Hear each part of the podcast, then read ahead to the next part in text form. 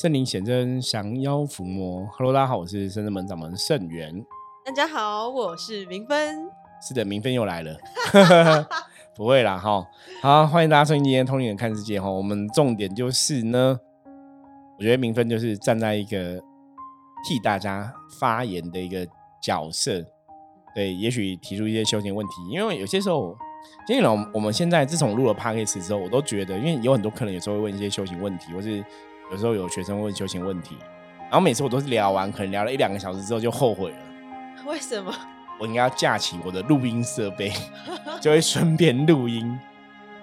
所以有些时候，像之前凯凯来的时候也是啊，他有修行问题要问我说：“你等一下，我加一下录音设备，你就上了那个录音台上，然后再来问我哈，我们就可以顺便录音跟大家来分享。”对，所以明芬刚才说：“哎，师傅，我们可以来录一集那个，我问你问题好了，问你修行。”我说：“好像也不错哦。”好，那现在请问啊，没有 把问题交给你，把时间交给你。我想问师傅的是，就是人灵如何合一？就是当在修行的时候，因为有时时候修呃打坐可能会更靠近自己的灵魂，对。但是要怎么样能够更连接？连连接自己的灵魂，这个是一个非常好的问题。这个我们以前也有回答过啊，没有了。对，但是就是因为现在我也是有时候也是人跟灵分很开，可能人想去玩，但是灵魂不想去玩，就是有一种那种灵魂很想要做修行的功课。对，所以我自己有时候人出去玩的时候，但是心里还在想着，哇，我好想去圣真门。可是你在玩的当下，你又没有办法直接去圣真门，就是有时候会有一种。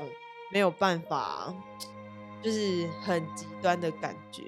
对，我觉得这个问题其实也是值得哈，大家如果是有接触修行的朋友，我觉得的确可以思考一下，你知道吗？哦，思考一下我的人跟灵到底要怎么合一？哦，其实认真来讲，我倒不觉得应该这样讲。我们通常当然都会讲灵人合一，灵人灵跟人要合一。哦，这个在讲说修行的部分哦。像以前修行，好像国外也有灵修这个名词，所以我们说修行这一件事情哦，真正的吼，如果你是一个有信仰的人吼，不管是不是宗教人士，你是有信仰人，修行这一件事情，真的在修的重点是你的灵魂，是你的灵性，而不是你的人。因为我们把人当成肉体来看，为什么会这样讲？因为人就是这个肉体，这个臭皮囊，对不对？我在讲，我们人是人生肉体是臭皮囊。这个肉体活着的人跟死着的人有什么差别？肉体都一样啊。嗯，对，有灵一个没灵。对，那种如果宗教名词，一个有灵魂，一个没灵魂嘛。那你如果从科学角度来讲，就一股气哈，这个人本来有气在身体流窜，然后死了，这个气不见了，心脏不会跳动了。所以修行，我们的了解，修行真正是讲灵魂的修行，灵性的修行。所以为什么国外的修行都叫灵修？哦，不管是基督教、天主教，都讲灵修这个名词哦。所以真正的修行，既然是讲灵魂，所以你必须要了解你的内在的心灵，你的像我们灵修派讲本灵、讲元灵、讲元神，这个东西是什么？这个东西到底要的是什么？这个才是重点。所以修行，你还是去了解你的灵，然后把这个灵性能量跟你肉体能量平衡，两两个合而为一，这是一般的。粗浅的讲法，我们常常也会这样讲然后灵人合一呀，要天人合一呀。所谓的天人一天就是灵性的部分嘛，哈。可是，在刚刚我觉得明芬问的很好，是说那当然要什么人灵合一？我们当然在《通灵看世界》之前节目讲修行的相关的内容也讲过嘛。嗯。可是我真正的我们如果在深入来探讨，我先把大家当成就是大家不是一个刚开始学习修行，而是你可能懂了。所以我们今天也要讲高一点的东西，不要讲那种粗浅的，哈。所以你如果认真来讨论的话，你会发现只有一个东西，就是英文叫 “follow your heart”，哈，中文叫“跟着你的心”。哈，你看我们灵性的语言叫“跟着你的灵”。哈，就是怎么讲，就是跟着你的心去做事情，这就是灵人合一。所以灵人合一基本上是没有人的需求，都是灵性的需求。嗯，所以当你人都可以跟着你灵性的需求走的时候，你的人就会不见了。没有我自己嘛，你就是灵性嘛，所以这个有点像那个，大家如果读《金刚经》，无我相、无人相、无寿者相，那么就是你没有自己这个人的这个身份的，你没有主宰在这个人，你是 focus 在你的灵性的部分，所以你就不会有 人的一些执着的问题啊，什么这些东西。所以我觉得他就比较像，所以所谓的人灵合一或是灵人合一，吼，其实白话讲就是你就是跟着你的灵去做，所以你的灵魂想要什么，你就是顺着自己的心。那很多人为什么会没办法合一，人跟灵没办法合，是因为因为灵性的觉醒不够，我灵魂没有醒觉到百分之百，我灵性觉醒没有到百分之百。所以我没有办法很清楚知道，那我到底要了什么？我到底想要的是什么？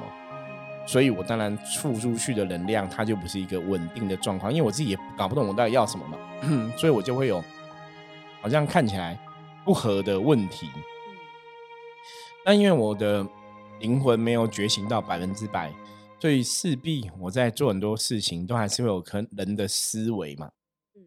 所以人就是吃喝拉撒睡嘛，人要一些娱乐嘛，人想要干嘛干嘛嘛，要吃好用好穿好啊，什么之类的啊。可能我想要买名牌包包啊，可能我想要啊血拼啊消费啊，吼。但是很多都是人的思维。所以我们早期在修行的一个内容里面，我们聊到过，还记得吗？三个字：修行是要怎样？要怎样，师傅？要嗯，不是人。嗯。你不能用人类的思维去想修行的事情，因为修行不是在讲人类的事情，所以重重点是我刚刚讲了，你不能用人类的思维在想修行的事情，你必须要用灵性的思维。那灵魂的思维是什么？灵魂的思维基本上是跟神佛的世界、跟这些神明啊、跟这些无形世界，它有一些关联在。所以我们讲说，修行不是人，就是你不能用人的思维。什么叫人的思维？人可能会想说，嗯，我们今天就是哦，大家出去玩啊，我想跟同事去唱歌啊，我要去夜店啊，哦，去呃把妹啊，什么就是很快乐这样在玩。那这些东西，它其实都是很欲望的东西。这些东西，像我，我跟很多朋友聊过，我说去夜店玩，真的的人真的开心吗？没有，通常是玩的时候很热闹、很开心，然后热闹过后。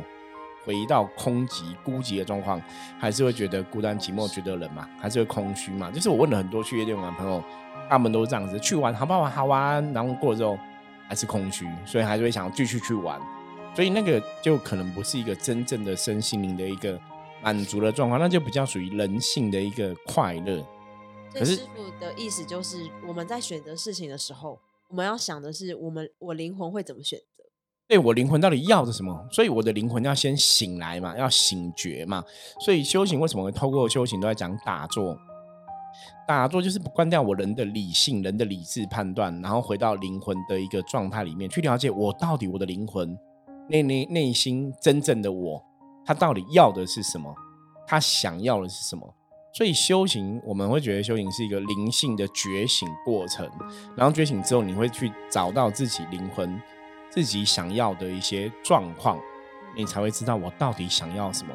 那因为为什么？因为当你的想法、你的灵魂真的得到一个丰盛的一个状况，你做事真的是随着自己的状况在前进的一个时候，那你自然而然在这个过程里面，你就会得到真正的开心、快乐跟满足的一个状况。那灵魂的满足很特别，灵魂的满足是因为他从内心深处真正达到满足跟开心里面，那个满足可能是不是只有当下的一个快乐，他可能是很快乐，那个快乐可能是一个长久的感受。师傅，我可以讲，就是问一个说法吗？你说，就比如说我可能到一些修行团体，那我可以用这样的方式去定义吗？比如说我先来到圣真门，我很快乐，对，可是到别的可能修行团体，就是那种。我的灵魂的感受是，或是我自己这个人的感受是怪怪的，或是没有这么开心。嗯，当然可以用这样的方式去判断。我们曾经给很多那个修行的朋友一些建议啊。我说有些时候你在找一个修行团体，当然在我们通灵人看世界的节目中嘛，我们有跟大家分享过嘛，你可以去判断这个修行团体的师傅啊，这个修行团体的老师啊，这个供助啊。有没有一些哦慈悲心啊？有没有大爱？有没有大愿？吼，有没有让你觉得你来这边是法充满法喜的？我觉得那个就是一个能量的状况，你的灵魂会有感受。所以我也常常跟很多朋友讲说，你你可以相信你灵魂的感觉。我们相信，如果灵魂的能量醒觉了，理论上来讲，灵魂会把你带向一个对你来讲有帮助的地方。可是那前提是你的灵魂能量当然要醒来，要醒觉嘛。如果灵魂能量没有醒觉，你在用人的判断，那你可能就会到一个错误的地方嘛。因为灵魂灵魂的能量，我们在讲这个东西是什么？吸引力法则。你的灵魂能量如果是正向的，是光明的，它自然会被正向光明所吸引。你的灵魂能量如果是黑暗的，它自然就没办法被正向光明吸引嘛。它可能看到别的正向光明，它会觉得不舒服嘛。所以人为什么要吾日三省吾身？要常常去觉察自己的状况。我是光明，我是黑暗。我们常常讲人是怎样，你可以骗天骗地，可是你骗不了自己。你内心知道自己是好人还是坏人，你有没有做坏事？你掩盖不了这些东西，它都在你内心里面嘛。所以你只能做一件事情。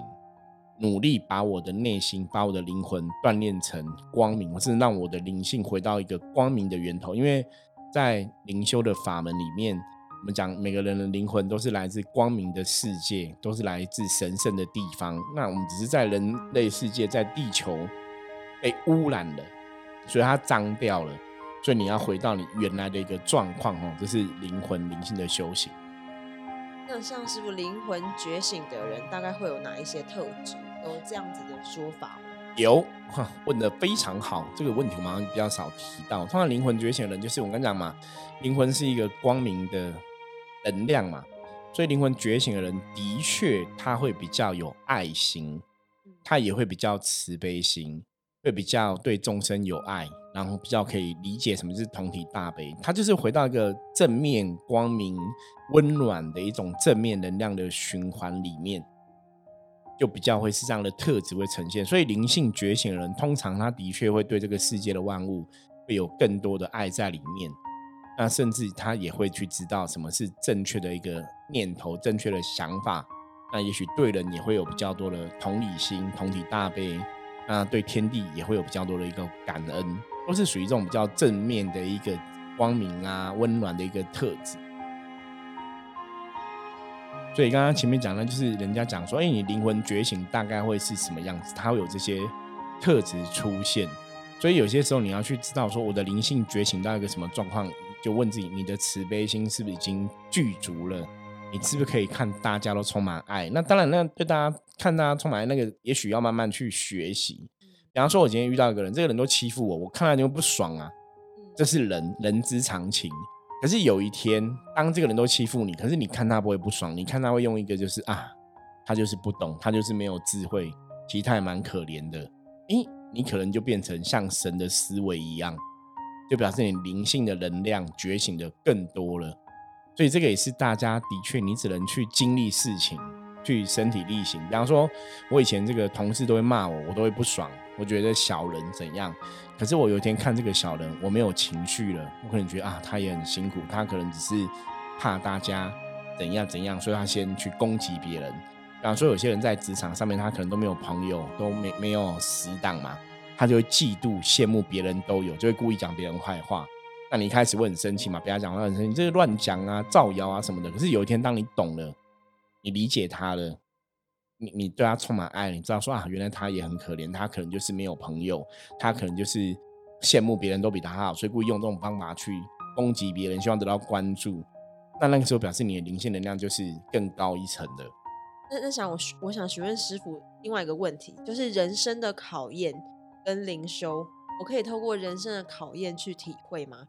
能够对啊，的确啊，人生的考验，你要讲哦，人我们如果讲说是能量的世界，对不对？所以你现在能量怎么状况，你就遇到什么样的事情嘛，这可以理解嘛。所以人生考验也是这样子啊。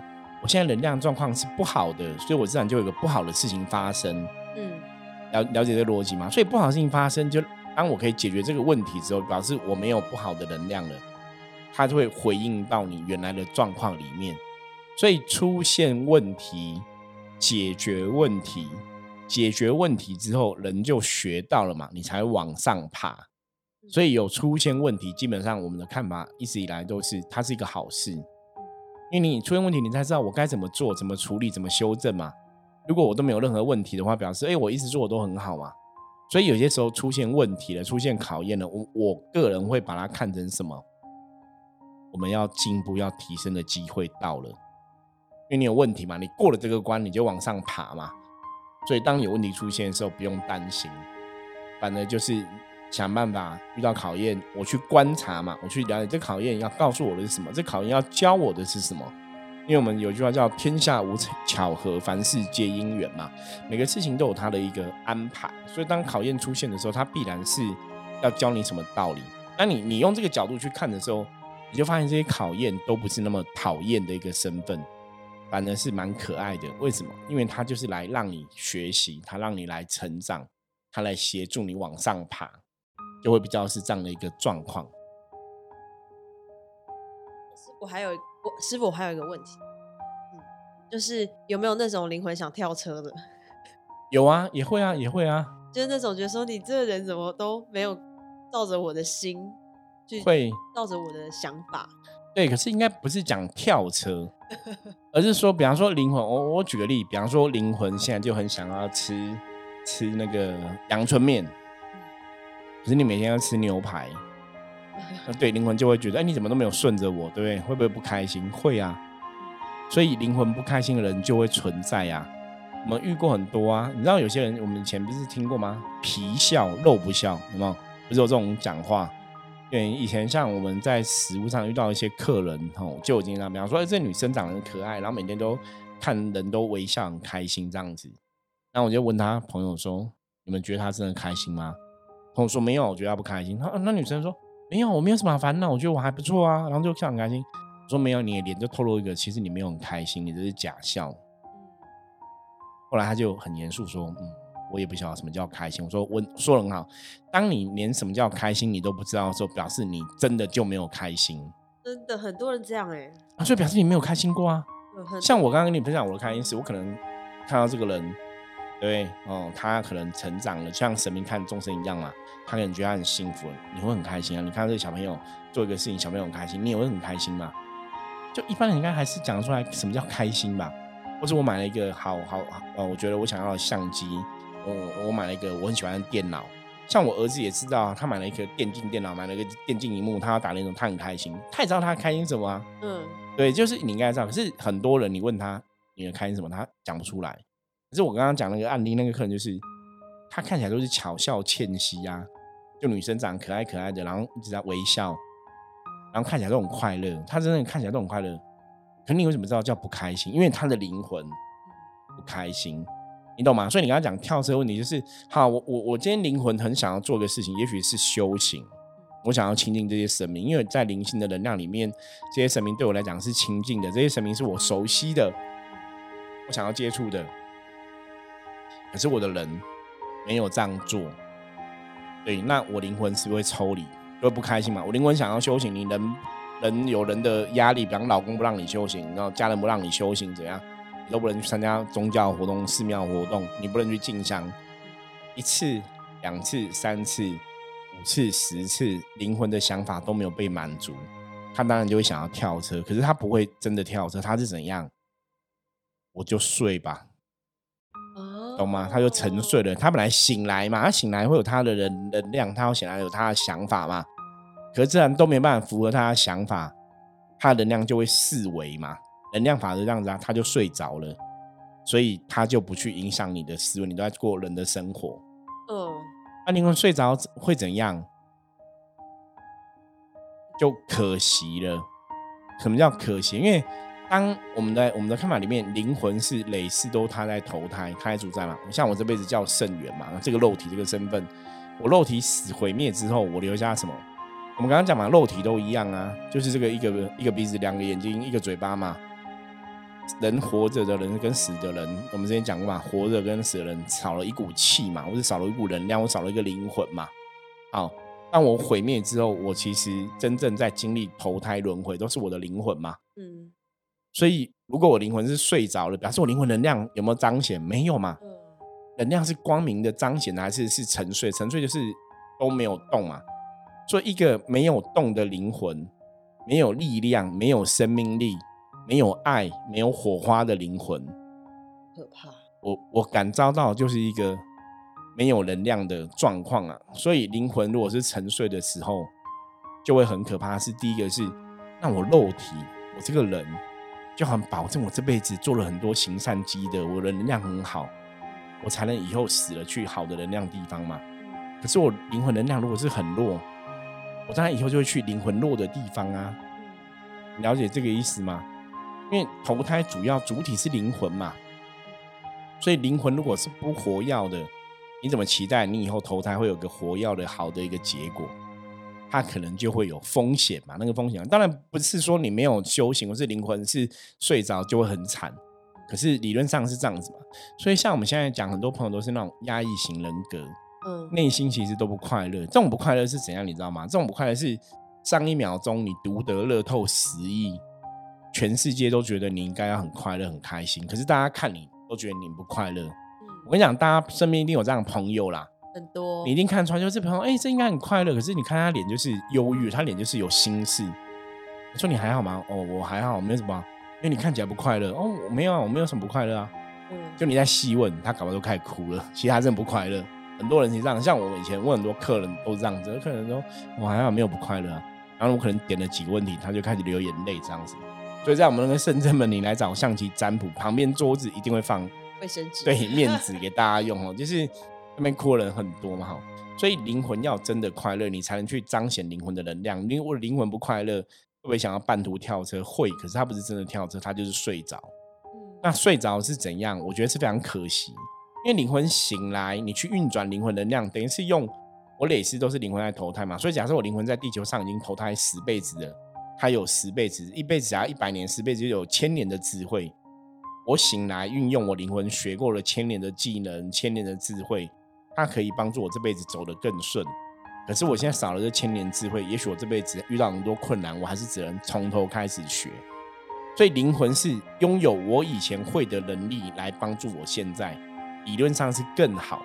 可是如果我以前能力没有醒觉，没有醒来。我只能去心碰，那我当然还是会比较辛苦嘛。所以我们常常讲说，灵修到头来，像之前有跟大家分享过嘛。曾经有一个修行的一个师姐问我一个问题，她说：“那我们到底所谓的通灵或者灵性醒觉是什么意思？是灵魂不会，所以去学个技能，还是灵魂回复记忆，回复他会的？”说其实重点是回复他会的。我用我会的东西帮助我现在状况。所以我们之前也跟大家分享过嘛。说我们现在是一个伏魔师的身份，那不是我这辈子去学什么降妖伏魔的技巧，而是我的灵魂本来就会抓鬼，所以我这辈子才做伏魔师，才做这个身份的一个职业嘛。那当然，伏魔师不是只有在抓鬼嘛，讲说是降服心魔，驱除外魔嘛。我们回到源头，最重要伏魔师还是要做心的锻炼呐。那这个心只是一个想法，讲心念，心念，对，他其实在讲什么？就是灵性的锻炼。这样会更精准。那师傅就是灵性觉醒的方式，只能透过打坐，还是有什么方式？好，方式。这个问题问的也非常的好哈。理论上来讲，不是只有透过打坐才会觉醒。我们我们现在讲，你你把这个灵魂哈睡着人当成一个什么，你知道吗？失忆人士。哦，他就是已经睡着，或是他丧失记忆嘛？我们投胎每辈子要投胎，可能丧失记忆了，你要怎么回复记忆？就是去碰触，可能对碰触它嘛。所以灵魂的醒觉，透过打坐的用意是，打坐可以把我们眼耳鼻舌身这些外在的理性的东西关掉，人类的思维关掉。所以关掉眼睛，我就不会在乎我看到什么；关掉耳朵，我就不会在乎我听到外外在有人讲话，有人在做什么。他对我就不会有影响，所以我关掉眼睛，关掉耳朵，我其实重心放在我的内心深处，所以我去感受我灵魂的能量。你有感觉到灵魂能量就越来越明显，因为你在感觉它，你该跟你灵性的能量互动嘛。所以通常修行灵修是会通过打坐，是有它的道理。你要碰到你灵魂的能量，那再来呢？我在这过程中，我都只能通过打过去灵魂觉醒嘛？不见得啊，我可能去的这个地方是我上辈子灵魂生活过的地方。嗯，我可能看到这个东西是我上辈子灵魂有印象的。包括我们讲慧灵这一件事情，慧灵就是你的灵魂看到这些神明嘛？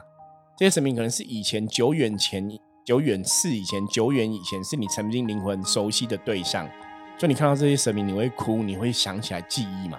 这就是灵修常常讲会到了，会到灵是这个感觉嘛？所以你可以透过什么？透过很多东西去唤醒灵魂的记忆。比方说，有人可能透过看一个电影、看一个卡通，可能有些情节跟他以前灵魂发生过的事情类似，他就会有感觉。就像有些朋友可能喜欢去日本，像我们也喜欢去日本，我们可能有一辈子搞不好灵魂可能经历过日本的生活，所以你看到日本的一些。生活的风俗民情习惯，看到日本武士的一些东西，你会很有 feel，很有感觉，所以你灵魂的能量就会觉醒。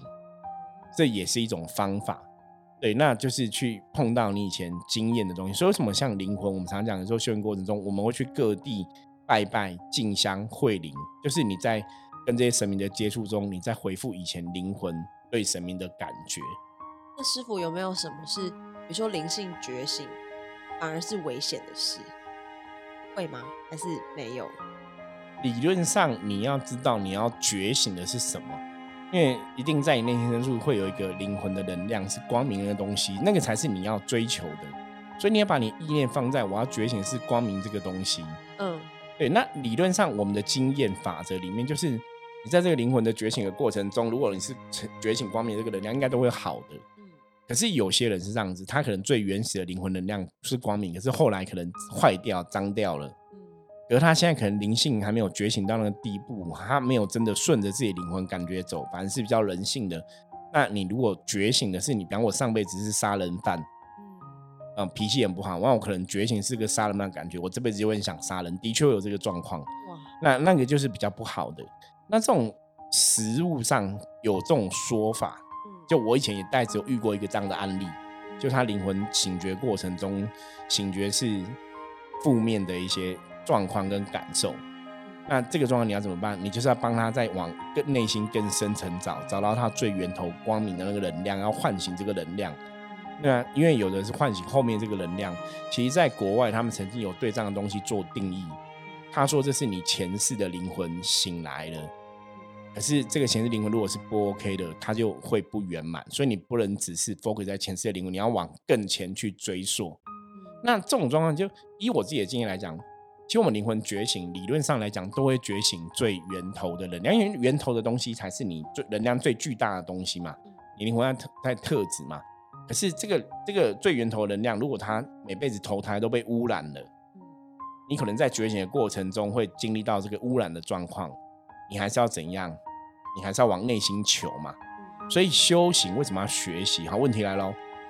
所以问，如果以这个逻辑来讲，修行学我我只要去醒觉我的灵魂就好了，那我不用去拜拜嘛。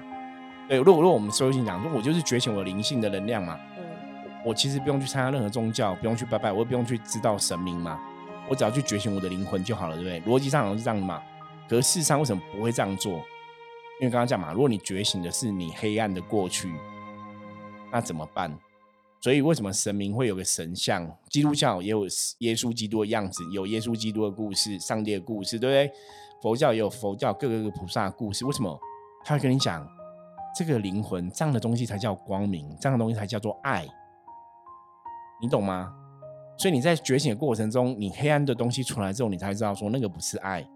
可是我们要追求的光明是。另外样貌，你才会把注意力放在爱的部分。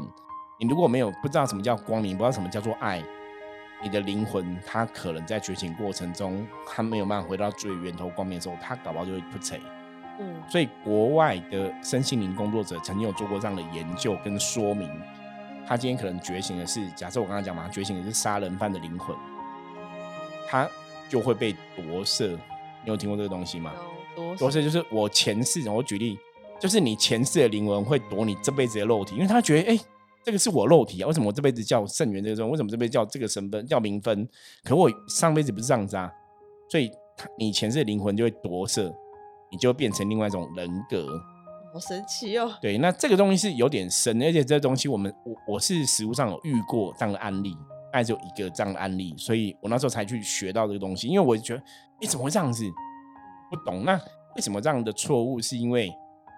就你刚刚讲的哈，这个状况有一个是因为那个灵性的觉醒醒来了，可是因为人的欲望贪嗔痴太大了，强过灵魂的觉醒，所以人不让灵魂去觉醒光明的东西，灵魂就卡在一个不上不下的境界，你懂吗？就会这样错掉。可是那基本上就是因为人人的力量在主宰很多东西。嗯，原来是这样。对，这个是一个非常好的问题哦，因为这个有很多可以讨论。因为这个东西，我实物上也才遇过一次这样的案例嘛，所以在案例来讲是偏极少。我以前没有遇到这样案例，我也不懂这个东西。我觉得哦，怎么会这样子？不懂。后来才是哦，原来是他也许没有回到灵魂的最源头的光明面，那个东西能量还不够强，而是被他某一辈子比较负面的东西占据。所以人有些人在这种状况下，他性格会有大的改变。实物上的确，我有听过这样的案例，就对了。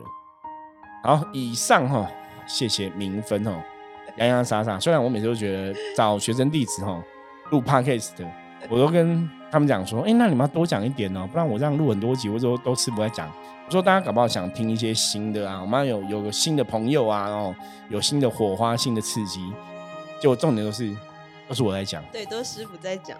但很好听啊，对，没关系，反正我我的个性这样子，我觉得大家问问题，我去解答问题，这也是我灵魂很喜欢做的事情，然后，所以希望大家在这个评分的询问之下，也可以有一些学习跟体验。那这也是为什么我们每次在节目中都说，大家有问题可以加入我来跟我讲哈，因为我的确会去收集听友问题，然后以后来回复大家哈。好，那以上是我们今天分享。那接着我们要来看一下大环境负面能量状况哦，一样用象棋占卜的牌卡抽一张给大家参考。A 车，A 车有点小尴尬哈，因为表示外在的环境负面能量蛮巨大的哈，所以今天大家要。努力哈，控制好自己，不要被外在影响哈。因为黑车有代表冲突的意思哦，所以表示大家今天做事都要非常非常非常的注意哈。呃，出去骑车开车都要小心谨慎，可能会有冲突，会有碰撞的事情发生。然后跟别人相处哈，要按耐住自己的脾气，因为今天大环境的负面能量指数比较高，会让大家心情容易哈，想找别人吵架哦，会有一些擦撞冲突的事情发生哦。所以今天就是。很多事情要放下。什么叫放下？比方说，你今天开车出去，别人乱按喇叭，别人乱开车，你就说圣元师傅讲今天放下，就不要去想太多，不要再把它扒回去，或者再骂他一句话哦，不要做这个事情。今天就是放下、观空，什么都是假的，什么都是看不到、听不到，抱着这样的心态，今天就比较开心度过。可是你如果很在意很多东西，很执着，你今天就会很痛苦，可能就会很多冲突发生哦。所以以上给大家今天的提醒。好，我是深圳门掌门盛远大陆，喜欢节目帮我们订阅分享哈，然后任何问题加入我们的来跟我说，我们下次见，拜拜，拜拜。